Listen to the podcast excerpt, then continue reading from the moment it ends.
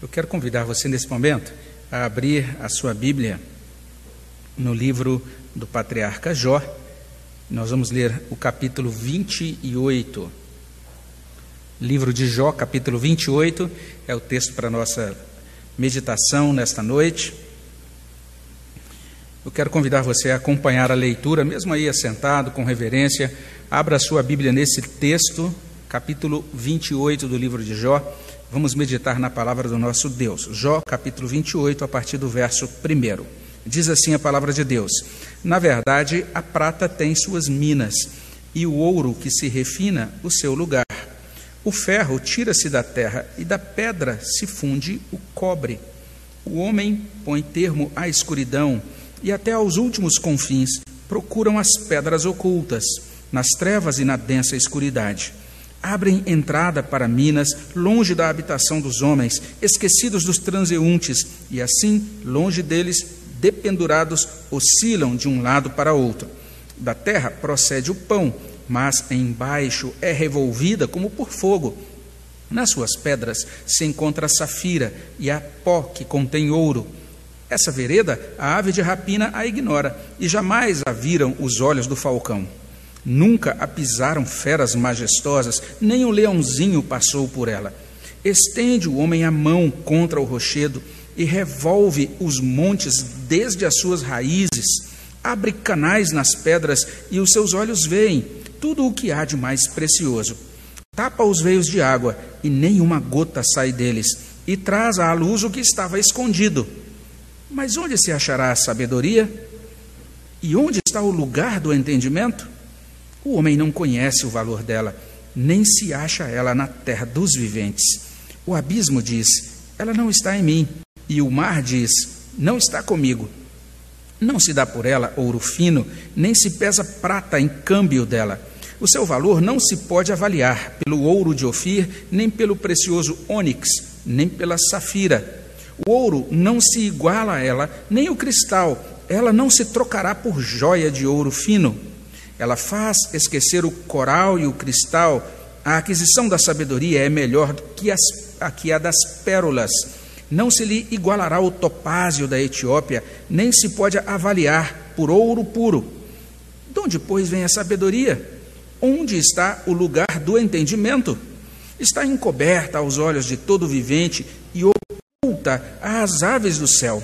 O abismo e a morte dizem: Ouvimos com os nossos ouvidos a sua fama. Deus lhe entende o caminho. É Ele quem sabe o seu lugar. Porque Ele prescruta até as extremidades da terra, vê tudo o que há debaixo do céu. Quando regulou o peso do vento e fixou a medida das águas, quando determinou leis para a chuva e caminho para o relâmpago dos trovões, quando viu ele a sabedoria e a manifestou, estabeleceu-a e também a esquadrinhou. E disse ao homem: Eis que o temor do Senhor é a sabedoria, e o apartar-se do mal é o entendimento. Vamos orar. Obrigado, Pai, pela tua palavra.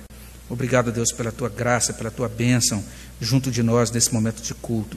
Abençoa os nossos corações, derrama a tua bênção sobre nós enquanto nós meditamos nessa palavra. Que ela traga graça do Senhor para os nossos corações, no nome de Jesus. Amém, Senhor Deus. Nós estamos no capítulo 28 do livro de Jó, que de certa maneira é um capítulo central, um capítulo que faz muita diferença nesse livro. É, exatamente nesse ponto, é, nós temos o livro de Jó mais identificado com a chamada literatura de sabedoria.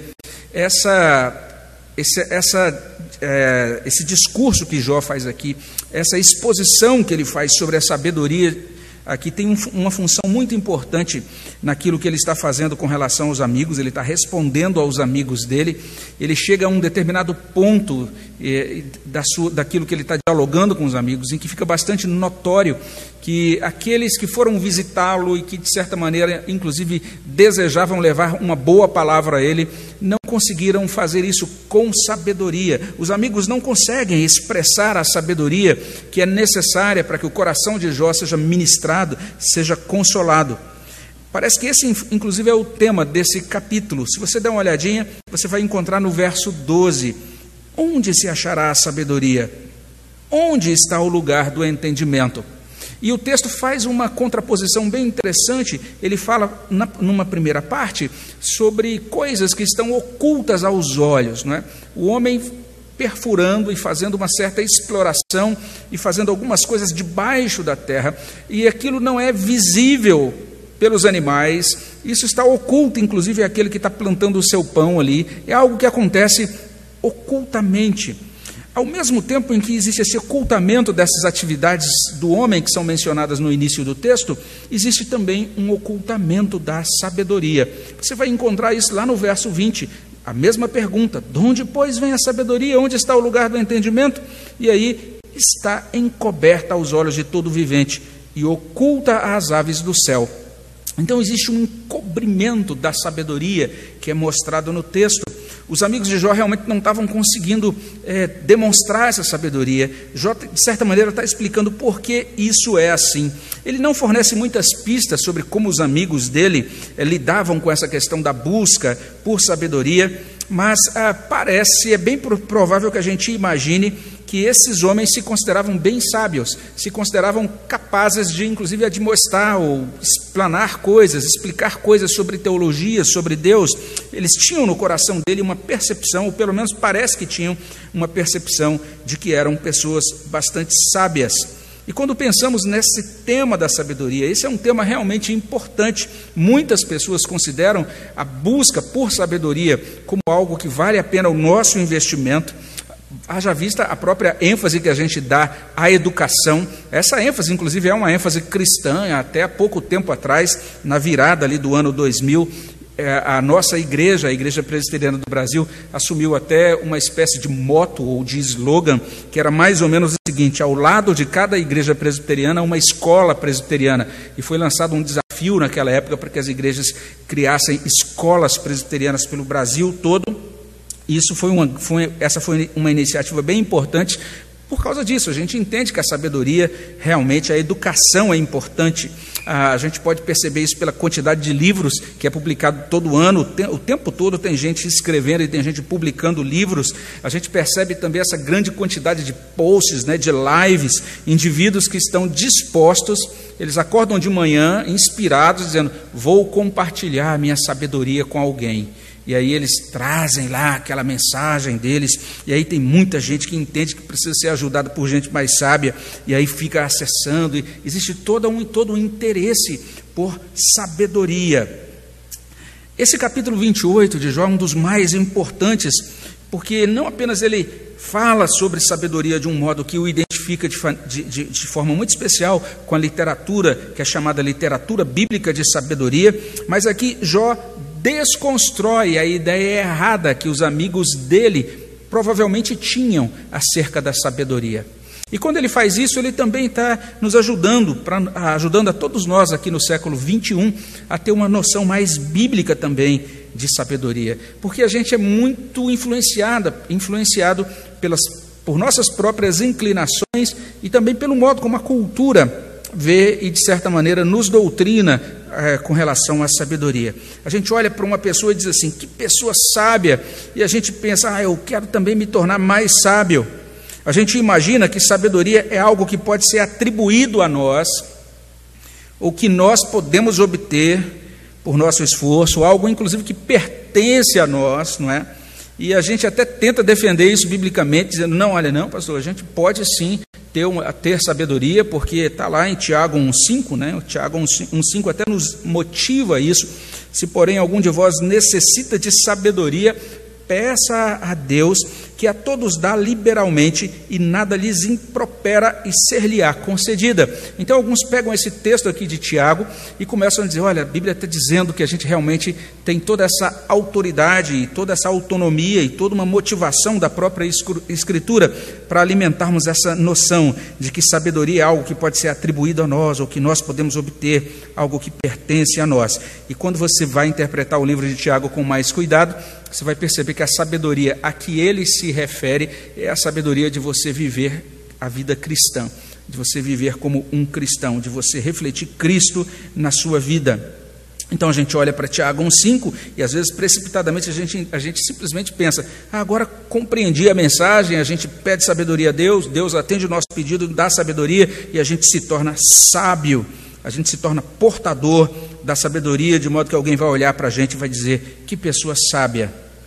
Essa é uma inclinação nossa, é um modo muito popular como a gente compreende a sabedoria. E isso é tão forte no nosso coração que isso nos leva, inclusive, a interpretar mal os próprios livros de sabedoria da Bíblia.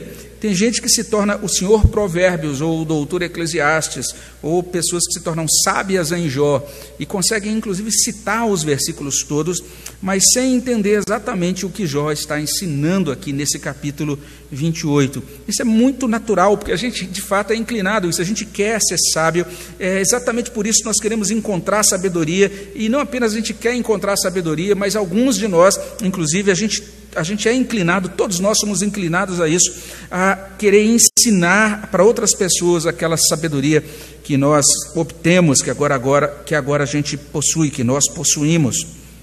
Pois bem, Jó vem até nós no capítulo 28 e ele vai nos reeducar, ele vai nos ensinar a ter uma perspectiva mais adequada. Ele faz isso ensinando três coisas. Primeira, a sabedoria não pode ser escavada. Ele faz isso do verso 1 até o verso 14. Depois ele vai afirmar que a sabedoria não pode ser comprada, versos 15 até 19. E por fim, ele vai dizer, ele vai nos falar aquilo que é óbvio, mas que a gente precisa repetir todos os dias, que a sabedoria está em Deus, versos 20 até 28. E a minha oração é que o Espírito Santo nos guie para que a gente possa entender como essa palavra de Jó é poderosa para nos ajudar a refazer os nossos conceitos sobre sabedoria e refazê-los segundo essa perspectiva de Deus. Então vamos olhar aqui para essa primeira afirmação. Jó está dizendo: a sabedoria não pode ser escavada. E por que, que eu estou usando essa expressão? Por causa daquilo que ele menciona aí nesses versos de 1 até 14. Jó está falando aqui sobre a, a inteligência do homem sobre a capacidade que o, que o homem tem para fazer algumas coisas. O homem é fantasticamente inteligente, fantasticamente capaz. Jó vai exemplificar isso mencionando as competências humanas de desenvolver artefatos e desenvolver métodos de mineração. É nesse sentido que ele começa o capítulo dizendo: na verdade, a prata tem suas minas, o ouro que se refina é o seu lugar, o ferro tira-se da terra, da pedra se funde o cobre ele vai dizer que o homem não apenas desenvolve agricultura, ele fala isso no verso 5, ele diz: da terra procede o pão, mas ele está dizendo que debaixo dessa terra é, onde o homem planta o pão, o homem está ali também explorando, tem coisas lá debaixo. A partir do verso 3 ele diz: os homens põem termo à escuridão, e até os próprios confins procuram as pedras ocultas nas, densa, nas trevas e na densa escuridade abrem entrada para minas longe da habitação dos homens, esquecidos dos transeuntes, e assim longe deles dependurados, oscilam de um lado para outro. Da terra procede o pão, mas embaixo é revolvida como por fogo. E nessa exploração, o homem é capaz de encontrar riquezas, e é nisso que ele se distingue, inclusive, dos outros animais. Olha aí, versos 6 até 8. Nas suas pedras se encontra safira, a pó que contém ouro, essa vereda, a ave de rapina a ignora, jamais a viram os olhos do falcão, nunca a pisaram feras majestosas, nem um leãozinho passou por ela. Ou seja, a, a, a, os animais não conseguem, eles não têm acesso a isso que acontece lá embaixo da terra. É algo que só o homem tem a capacidade de realizar. E nesse afã, o homem é hábil até mesmo para mudar o curso dos rios. Verso 9 em diante. Estende o homem a mão contra o rochedo, revolve os montes desde as suas raízes, abre canais nas pedras, os seus olhos veem tudo o que há de mais precioso, tapa os veios de água e nem uma gota sai deles, e traz à luz o que estava escondido. Então a Bíblia está falando aqui sobre essa capacidade que o homem tem, essa capacidade tecnológica, essa capacidade empreendedora, ele consegue, é, cumprindo o mandato que Deus deu a ele lá em Gênesis 1, 26, ele consegue dominar a criação, ele consegue conhecer as coisas, ele consegue desenvolver soluções para problemas, ele consegue realizar coisas impressionantes.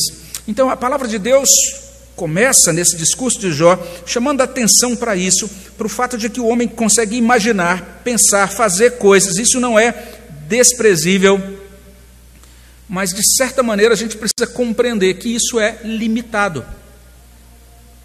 Primeiro, isso possui uma utilidade administrativa. E essa utilidade é digna da nossa atenção. A gente tem que louvar muito a Deus por essa utilidade administrativa. O homem, com, com essas coisas que desenvolve, ele vai, ele vai é, de certa maneira, abençoando a vida, trazendo mais conforto para a sua existência nessa terra. Ele consegue construir coisas bastante impressionantes nessa terra e, como diz Jó, até mesmo debaixo da terra. Mas isso não resolve o problema fundamental. O homem não consegue cavar a sabedoria espiritual. Ele consegue cavar os minérios ocultos mais, na, na maior profundeza da terra, mas ele não consegue cavar sabedoria. Olha o verso 12: Onde se achará a sabedoria? O homem acha todo tipo de pedra e de minérios e de riquezas, até mesmo no mais profundo da terra, mas onde é que ele acha sabedoria? Onde é que está o lugar do entendimento, ou seja, o lugar da compreensão ou da inteligência? Essa é uma pergunta retórica. Jó está tentando chamar a atenção para a limitação do homem quanto a essa questão. Essa sabedoria, que a gente chamaria aqui de sabedoria com S, né? Ela não pode ser encontrada no, com S maiúsculo, ela não pode ser encontrada nem mesmo no abismo, nem no mar, é, ou seja, a gente vê isso nos versos 13 e 14. O homem não conhece o valor dela, nem se acha ela na terra dos viventes. O abismo diz: Ela não está em mim. O mar diz: Não está comigo. É nesse sentido que um intérprete, inclusive, intitula é, os primeiros versículos desse capítulo como o insucesso da tecnologia. E olha só, você começou a assistir um culto aqui, esse culto transmitido com tudo a gente, com tudo preparado de antemão, com todo cuidado. E veja, nós estamos agora aí é, já há várias semanas é, tendo cultos online, e exatamente na semana em que a gente, e aí durante as semanas anteriores, muita, muitas vezes a gente até pediu oração, olha, orem aí todos, porque tem, falta alguns equipamentos chegarem, a gente não tem tudo completo ainda para os cultos online, e agora com todos os equipamentos aqui, com tudo completo, de repente caiu a conexão, porque a, aquilo que o homem empreende possui limitações, mesmo a sabedoria que ele tem tecnológica para desenvolver soluções, vamos dizer assim, para a sua vida nesta terra, para a sua vida comum, ainda nunca pode ser considerada como algo que é, é totalmente isenta de falhas, de, de, capaz de produzir soluções totalmente isentas de falhas. Então, não se trata disso é, apenas porque o homem ele tem limitações no aspecto do conhecimento ou das possibilidades tecnológicas. Isso acontece por causa do pecado. O homem é um ser decaído, ele é uma criatura marcada pelo pecado. O homem pode escavar ao ponto de chegar ao coração da terra, mas a sabedoria espiritual não pode ser extraída pelo homem, não pode ser cavada pelo homem. Ele consegue escavar minérios, mas ele não consegue escavar sabedoria. Ele não consegue extrair sabedoria de seus esforços, porque todas as outras coisas, ele, a ideia é essa: ele vai, empreende, cava e extrai ele não consegue fazer isso com relação à sabedoria. Então, Jó, de certa maneira, nesse primeiro momento, ele já começa a nos quebrar um pouquinho, a nos humilhar um pouquinho, fazer a gente considerar o quanto nós somos limitados no que diz respeito àquilo que a gente acha que pode realizar nessa vida. E agora isso nos encaminha para o segundo ensino. Ele diz também aqui, em segundo lugar, que a sabedoria não pode ser comprada. Versos 15 até 19. A gente lê, inclusive, no verso 18 isso. Ela, ou seja, a sabedoria, faz esquecer o coral e o cristal. A aquisição da sabedoria é melhor que a das pérolas. Ou seja, que coisa preciosa é isso, sabedoria. Adquirir isso, que coisa impressionante. E é melhor do que pérolas. Mas apesar disso que consta no verso 18, o que o texto está dizendo, na verdade, é o seguinte: a sabedoria não pode ser comprada. Seria muito bom se pudéssemos, como, como o homem às vezes almeja, ele pensa que ele teria essa capacidade, o texto está dizendo, não tem. Isso é assim porque ela não está à venda, verso 15. Não se dá por ela ouro fino, nem se pesa prata em câmbio dela. O valor dela é incalculável, está aí a partir do verso 16. O seu valor não se pode avaliar pelo ouro de Ofir, nem pelo precioso ônix, nem pela safira. O ouro não se iguala a ela, nem um cristal, ela não se trocará por joia de ouro fino, não se lhe igualará o topázio da Etiópia, nem se pode avaliar por ouro puro. Resumindo, não apenas o homem não consegue extrair sabedoria por sua própria força ou capacidade realizadora, mas o homem também não consegue comprar a sabedoria. O, o dado básico é esse: é que uma compra altera a propriedade de uma coisa. Se você puder comprar uma coisa, então a propriedade daquela coisa agora passa para você, você se torna o dono dela, a propriedade se torna da pessoa que comprou, mas a propriedade, essa certificação de pertencimento, de propriedade da sabedoria, não muda de dono. Essa é a ideia transmitida por Jó nesse ponto. E aqui a gente é encaminhado ao último ensino. Depois de dizer essas coisas, o homem não pode escavar a sabedoria, o homem não pode comprá-la. Jó vai fazer a terceira declaração. Ele vai dizer que a sabedoria está em Deus, a partir do verso 28. O final do capítulo vai retomar essa questão, já a partir aí do verso 20, então de 20 até 28, melhor dizendo, ele está fazendo essa última, esse, trazendo esse último ensino.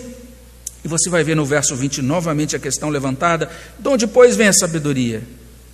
Onde está o lugar do entendimento? Não está no homem. O homem não consegue escavá-lo. O homem não consegue, nessa, nessa, nesse afã pela sabedoria, ele não consegue comprá-la. Como é que ele pode, de onde, onde, onde ele pode encontrar essa sabedoria? Veja só, verso 21. Ela está encoberta aos olhos de todo vivente, oculta às aves do céu. O abismo e a morte dizem: Ouvimos com os nossos ouvidos a sua fama. E a partir daí, Jó vai dizer: a sabedoria está em Deus. Verso 23 em diante. Deus lhe entende o caminho. Isso que o homem não consegue compreender, o homem não consegue entender o caminho dela, exatamente porque ele não consegue entender o caminho, ele não consegue explorá-la, não consegue escavá-la. Deus entende o caminho da sabedoria e ele é quem sabe o seu lugar. Vamos ver o que interessante que Jó está dizendo aqui. Ele vai chamar a atenção para, essa, para esse conhecimento perfeito de Deus, para essa onisciência de Deus. Ele vai dizer, porque ele perscruta até as extremidades da terra, vê tudo o que há debaixo dos céus.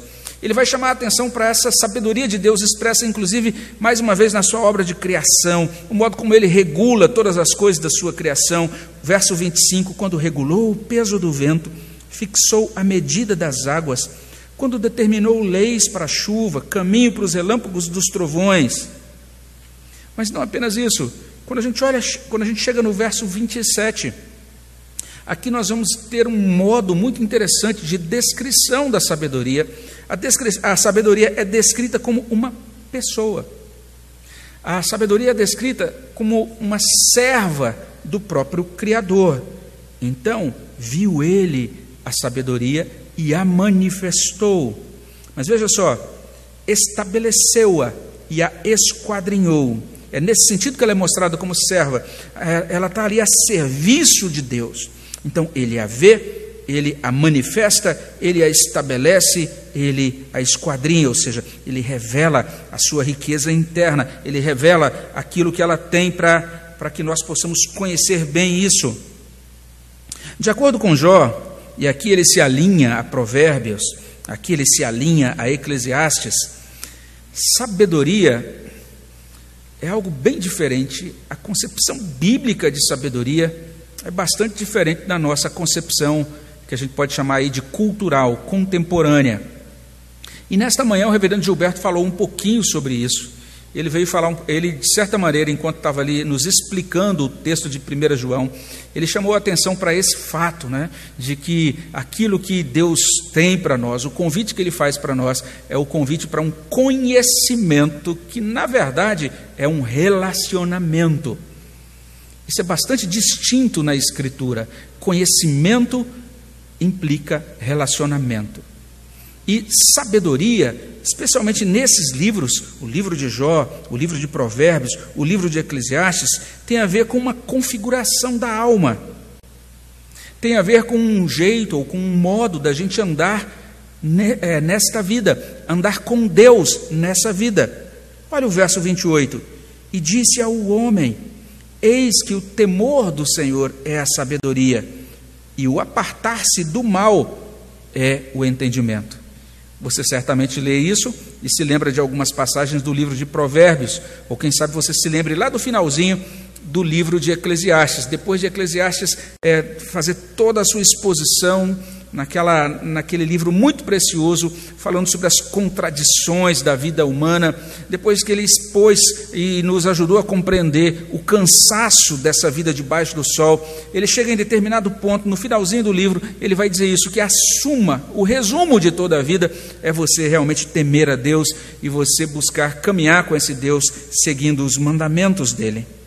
Aqui no verso 28 é a mesma ideia. O temor do Senhor é a sabedoria. E ele prossegue dizendo isso: apartar-se do mal é o entendimento. E quem está falando isso é Jó. Ele sabia do que, do que falava, ele sabia o que significava isso. Basta você ler o início do livro, Jó, capítulo 1, verso 1. Diz que lá em determinada localidade existia esse homem chamado Jó, e esse homem era um homem íntegro, um homem que temia a Deus e se afastava do mal. Você vai ver Deus, o próprio Deus fala, fala isso acerca de Jó, lá no capítulo 1, no versículo 8. O próprio Deus diz a mesma coisa sobre Jó, no capítulo 2, versículo 3. Temer a Deus, apartar-se do mal. Veja, isso é o entendimento. Perceba, verso 12. Onde está o lugar do entendimento? Mais uma vez no verso 20. Onde está o lugar do entendimento? A Bíblia responde: está, está ali está numa vida com Deus, andar com Deus nesse mundo, andar com Deus no mundo como um temente a Deus, alguém que se aparta do mal. Essa é a exposição que Jó traz para nós, esses são os ensinos que ele traz para nós nesse capítulo 28 do seu livro. E se a gente chegou até aqui, a gente já pode dar os passos finais, a gente já pode concluir. Mas eu só queria pedir para você uma coisinha. É, eu queria muito pedir isso a você, especialmente você que é membro da igreja. É bom a gente aproveitar esse momento só para esclarecer para você que o culto não termina depois do sermão. Eu queria só dizer isso para você. Hoje de manhã eu estava checando, a gente estava acompanhando, acompanhando o culto, vendo lá quantas pessoas estavam no culto, e de repente, quando terminou o sermão, um monte de gente desconectou e saiu. E aí depois o reverendo Gilberto trouxe uns avisos tão importantes, teve um momento de cântico tão edificante, e algumas pessoas simplesmente tinham saído e com isso perdeu bastante gente, é, muita gente não, não ouviu certamente aqueles avisos. É claro que você pode estar participando desse culto, você pode não ser membro da nossa igreja, né? E a gente sabe, né, a ideia aqui é, é dizer que você é, tem essa liberdade, logicamente, mas o que eu quero chamar a sua atenção é isso: fica um pouquinho mais, canta com a gente depois do sermão. E se você é membro da igreja, ou, ouça os avisos, porque é importante você ser inteirado das coisas que são importantes para a caminhada da nossa igreja, especialmente nesses tempos em que a gente precisa sempre estar trazendo algum comunicado importante para você, tá bom? Então, fica, você fica o meu convite para você ficar até a oração e bênção do final. Nós aprendemos aqui então três coisas: a sabedoria não pode ser escavada, a sabedoria não pode ser comprada, a sabedoria está em Deus. O que, é que significam essas coisas na prática? Ora, quando a gente entende que a sabedoria não pode ser escavada, a ideia do texto bíblico é nos ajudar a compreender que a sabedoria não está em nós. A sabedoria é externa a nós. Nós não temos em nós sabedoria espiritual naturalmente. Na verdade, o que a Bíblia vai dizer é que o homem natural, ele não consegue sequer compreender as coisas do Espírito Santo de Deus. Então nós precisamos olhar para isso e que isso possa gerar em nós esse senso da nossa limitação, da nossa carência da ajuda de Deus.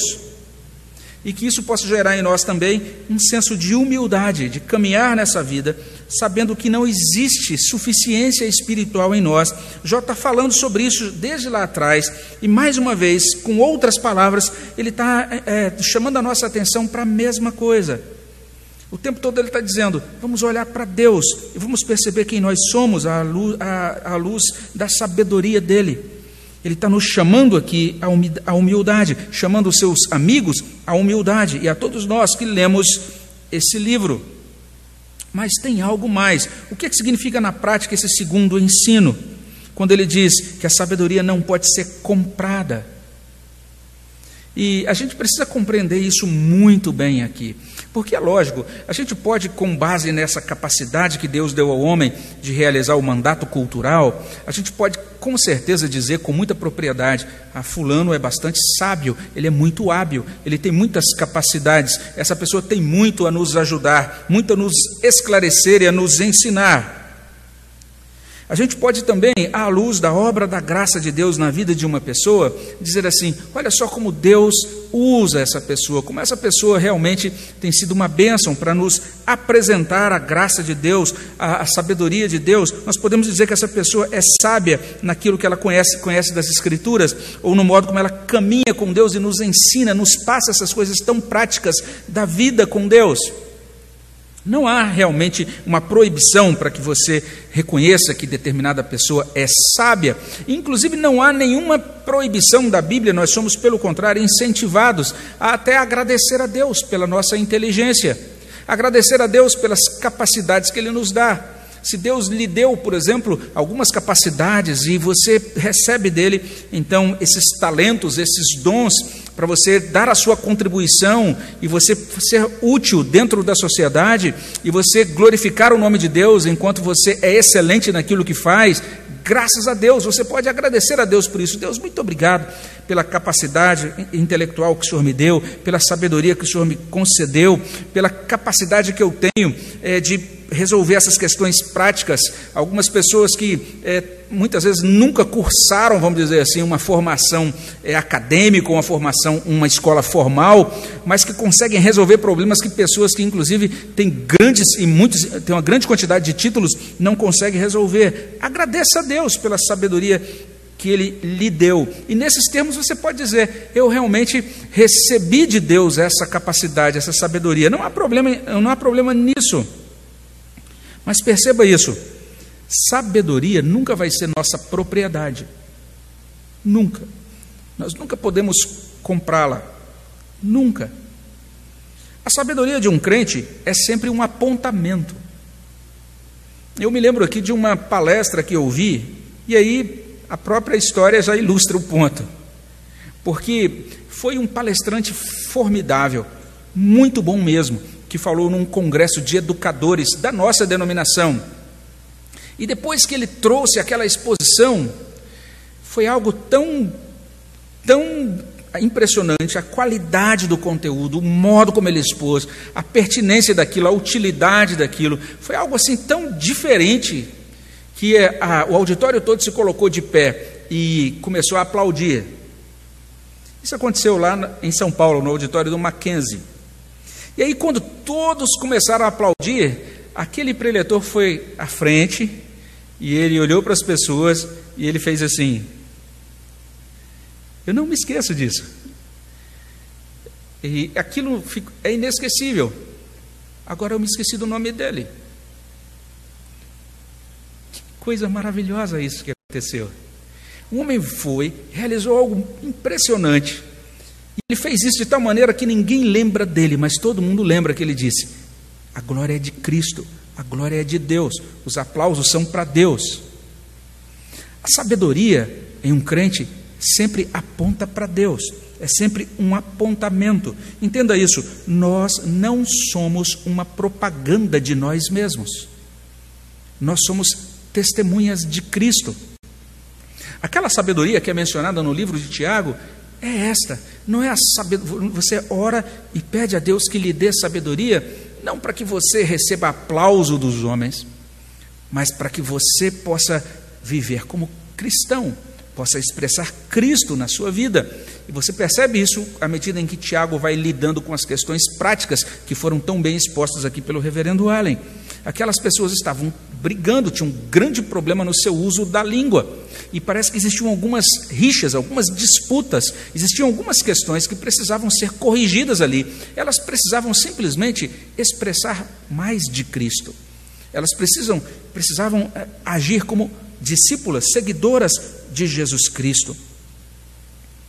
Esse ensino de Jó, esse segundo ensino de Jó, não é apenas difícil da gente engolir, ele é impossível ao homem natural.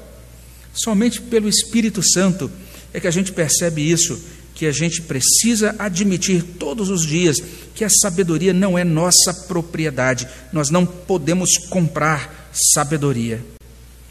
Quando nós olhamos então para a palavra de Deus e pensamos na iluminação que Cristo traz para a gente, a gente precisa entender que essa iluminação ela tem um caráter muito é, especial. A gente pode dizer inclusive isso: os cristãos são iluminados. Mas os cristãos são iluminados de uma maneira diferente em que é, da, é, da que a palavra iluminação era usada no iluminismo. O iluminismo foi um movimento, foi uma tendência que surgiu, especialmente a partir do século, finalzinho do século XVII, e ganhou corpo no século XVIII, ganhou muita força no século XIX, e aqui, até hoje marca o pensamento intelectual contemporâneo. Mas a ideia do iluminismo é o seguinte: está chegando a época das luzes. Essa época das luzes é a época em que agora a razão ela se torna autossuficiente. O homem, pela sua própria inteligência, ele vai ser capaz de resolver todos os problemas, todas as suas mazelas, e ele vai conseguir realizar aquilo que a religião não realizou. Aquilo que a religião fracassou em realizar, vai ser realizado pelo homem iluminado. Agora, a razão iluminada, o homem iluminado pela razão. Mas esse tipo de sabedoria humana, na verdade, não consegue resolver todas as coisas. Perceba o que está acontecendo agora. Nós estamos isolados porque um vírus simplesmente desbaratinou todos os planejamentos estratégicos de todas as nações. E por mais que a gente tenha equipamentos, tecnologia, mas nós estamos correndo muito tentando entender esse vírus. E a gente não está apenas tendo um grande trabalhão para a gente entender esse vírus, a gente está tendo um grande trabalhão para a gente entender uns aos outros no, durante essa pandemia. Ou seja, nós estamos vendo conflitos entre pessoas, nós estamos vendo autoridades que não conseguem falar a mesma coisa, e muita dificuldade para organizar, vamos dizer assim, procedimentos. Nós precisamos compreender isso. Todas essas coisas acontecem e ilustram bem aquilo que Jó está colocando diante de nós: o homem não é proprietário da sabedoria.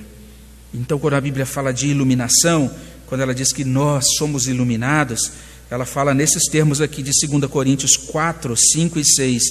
Não nos pregamos a nós mesmos, mas a Cristo Jesus como Senhor, a nós mesmos como vossos servos, por amor de Jesus porque Deus que disse: das trevas resplandecerá a luz, Ele mesmo resplandeceu em nosso coração para a iluminação do conhecimento da glória de Deus. Ou seja, nós recebemos a iluminação de Cristo. Quanto mais Cristo, menos nós mesmos. Verso 5: Nós não pregamos a nós mesmos, mas a Cristo, a nós mesmos como vossos servos. Olha, olha só: quanto mais Cristo, mais conhecimento da glória de Deus na face dele. Das trevas, esse Deus que disse: Das trevas resplandecerá a luz, ele resplandece no, no nosso coração, ele ilumina a nossa, o, no, o nosso coração para esse conhecimento da glória dele na face de Cristo. Jó está falando sobre isso, não somos proprietários, nós precisamos entender, tudo pertence a Cristo. É nesses termos que ele está falando da sabedoria personificada. Quando ele fala da sabedoria personificada, nós precisamos entender, ele está apontando para Cristo. Os livros de sabedoria falam sobre isso em diferentes lugares, e a gente pode perceber o quanto essa parte final de Jó 28 é, se parece com aquilo que a gente vê no capítulo 8 de Provérbios. Vale a pena depois você ler o capítulo 8 de Provérbios em casa, são 36 versículos. Naquele capítulo, a sabedoria é descrita como uma pessoa, como uma pessoa, inclusive, criadora. E todos os intérpretes cristãos olham para esse texto, sem dúvida nenhuma, eles dizem: é Cristo. A sabedoria é Cristo. E agora, em primeiro, quando iniciamos o culto, nós lemos 1 Coríntios 1, 30 e 31. E ali a gente vai encontrar essa declaração tão maravilhosa: Cristo é para nós sabedoria, Ele é sabedoria para nós. Por isso que agora nós não nos gloriamos em nós mesmos, nós nos gloriamos unicamente nele.